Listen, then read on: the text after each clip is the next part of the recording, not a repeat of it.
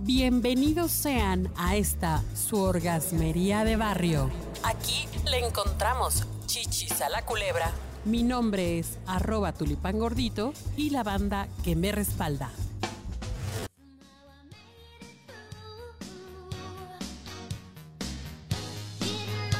Ay Dios, vamos a hablar de algo que siempre está lleno de mitos y tabuses.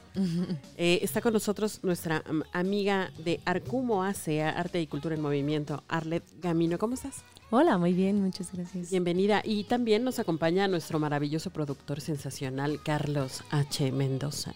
¿Cómo estás? Un gusto. Ay, no, el gusto es mío. Ay, con esa voz, Dios, Dios.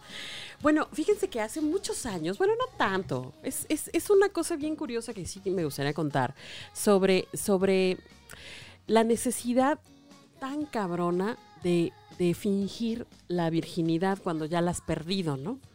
Porque pues se le da una importancia brutal. en la actualidad, cuando hicimos este, este podcast sobre curiosidades del sexo y de los millennials, los millennials, aunque digan que no, les sigue importando la virginidad. ¿Sí será? Ay, sí. Pues ya, ya estos muchachos se meten a Tinder y se van sin mediar palabra. Sí, ¿qué crees? O sea, pero es como así como hágase su voluntad de los bueyes de mi compadre, ¿no? O sea, sí, que las muchachas sean libres, pero la que va a estar conmigo. Claro, que, sea, una niña bien, que sea una niña recatada, una niña cuidada de casa. Exacto, que Sí, ¿eh? eso sí es, real. Sí, ¿en serio? sí, en serio. A mí yo creo que a mí eso nunca me ha emocionado. yo prefiero que esté vivida y que y que, me enseñe. Y que traiga buenos trucos. Querido, tienes un podcast, podcast borracho. Yo creo que, pues, para empezar hay que, hay que tomar esa referencia. Ok, ciertamente. Oye, pues hace muchos años, muchos, muchos, eh, estudiamos, bueno, en algún diplomado que tomé por ahí, eh, una investigación que hacen con, en, el Fondo de Población de Naciones Unidas, que lo hacen, hacen aquí en, nuestro país, en el sureste mexicano, en Villahermosa, Tabasco. Eh, eh, toda, cómo hacen un ritual para fingir que todavía es virgen la muchacha.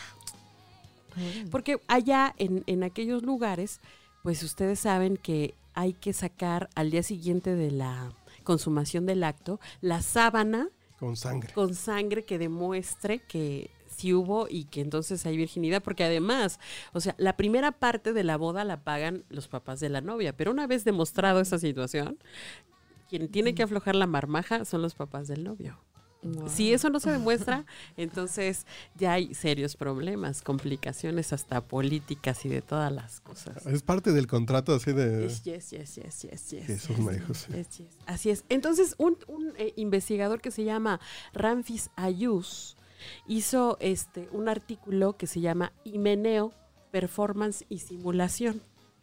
Y en él platica que se fue al mercado de, uno de los principales mercados de Villahermosa, a buscar, porque además ya es un ritual que ya prácticamente se está perdiendo, cómo es que eh, se hace, ¿no? Eh, eh, con las personas que se dedican a ello. Y bueno, primero son como tres partes. Una es que se tiene que hacer un preparado de hierbas. Un preparado de hierbas que básicamente tiene marañón, romero, cáscaras de guayabo, Anotando la receta aquí. Y, un, mineral que se llama alumbre. Con esa cosa se hace así como un menjunje ahí, un amasijo. Y eh, esa cosa se unta allá, por allá, este, en, una, en la parte. En, la en esa parte, en la vulva. Y eh, ese, esa sustancia lo que hace es, tiene un efecto vasoconstrictor. Y entonces genera una especie como de vasoconstrictor, por tanto astringente, o sea, ya no hay tanta lubricación, los, no, no hay eh, tanta sangre circulando, y entonces crea un efecto de, de estrechez en la vagina. Además de que cuando se seca, efectivamente crea como una capita que, que vendría a ser ahora sí que el sucedáneo de aquel himen perdido, ¿no? ¿Cómo la ven? ¿Cómo hay gente sin hacer nada? toda, una, toda una ciencia, chica. Toda una ciencia. O sea, México no conquista el mundo porque no, porque quiere, no quiere. Casi, casi. Pero bueno, adicionalmente a esta situación, las chavas tienen que sacrificar a un pavo. Buscarle, buscarle la, la vejiga, rellenarla ahí con la sangre del propio, con la sangre del propio pavo que puede ser, eh, se, se puede por- volver un poco este, pastosa, entonces la tienen que este, rebajar con la tantita agua y pegársela, esa, esa bolsita, que es una, una bolsita, una membranita en forma de bolsa, pegársela ahí mismo con ese mismo este, menjunje que sirve igual de, de pegamento. No, Dios mío. ¿Y eso no te puede generar una infección? Definitivamente. Obviamente, no, ¿no? O sea, no, no, por no. supuesto que todo, la infección, dolor y lo que le sigue, porque además en el momento en que se está secando esa madriola, pues va- vas sintiendo como tu, tu, tu vagina se constriñe, se, se imagínate, pues. Pero todo. eso les pasa por pecadores, está bien. Exacto. Es el es, el, es, es lo que tendrás que pagar O por sea, el infierno de- ya lo tiene. Sí, ya, o sea, ya. Bueno, y luego ya que se pegan esa cosa, eso no es todo. Hay que entrenar a la muchacha, primero para que empede a su, a su futuro, futuro señor. O sea, ella tiene que aguantar y él tiene que estar medio, medio ahora sí que a medios chiles. Complicado. y después le enseñan a cómo tiene que gemir entre, entre sentir dolor y, y placer y, y demás. Y bueno, pues ese es el punto. Esa es la onda. Entonces, el hombre, que, que generalmente en aquellos lugares es medio poco experimentado, va a tener esa sensación de, de desgarramiento y de, de esa dificultad para poder meterlo, ¿ves? Wow. ¿Cómo ven? Pero bueno, ¿por qué se tienen que hacer estas cosas? Pues porque la virginidad sigue siendo un tabú y sigue siendo una situación que aunque no lo digamos, sigue pesando en las mujeres, man. Y también en los hombres, o sea, mientras más rápido la pierdes, más hombre eres. Desafortunadamente sí. Ay, Sí. Carlos, No, es que yo la perdí a los 16. a los 16 la perdiste. ¿Te dolió? A lo- yo a Te los dolió. 18, yo reglamentario. Tú estás en el... ¿Tú?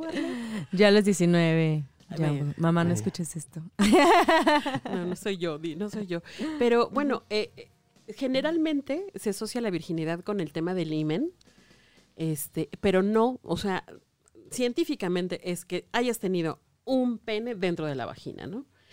El himen se puede, se puede ir desgarrando conforme se van haciendo las actividades cotidianas, entonces no necesariamente es una, es una garantía. Y no todas las mujeres que pierden la virginidad o que, o o que tienen relaciones sexuales o la primera vez que tienen, se desangran o les sale sangre, o sea, claro. no, aproximadamente un 40% de las mujeres es la es no les sucede. Claro. no les pasa. ¿40%? Sí, Es muchísimo Es para tener que hacer esto. exactamente. O sea, imagínate, eres virgen y, Y no sangras. no sangras, eh, y ya valió lo mal. compruebas. y ya claro. valió Maye. Y ya tus papás pagaron la boda, no les devolvieron nada. Exacto, y ya se armó un desmadre y ya te regresaron a tu casa y etcétera, etcétera, etcétera, etcétera. Ahora, bueno, eh, para algunas religiones y para algunas este, culturas sigue siendo también muy importante, ¿no? Los musulmanes, la cultura judía, este, y, y, y los, y la cultura gitana, por ejemplo. Ahí con los gitanos es una cosa parecidita. O sea, la suegra tiene que llegar y meterle los dedos a la, a la novia. Wow. O sea, ahí la suegra es la que le quita la virginidad a la novia. Échate esa, échate ese trompo a la uña, ¿cómo ves? horror.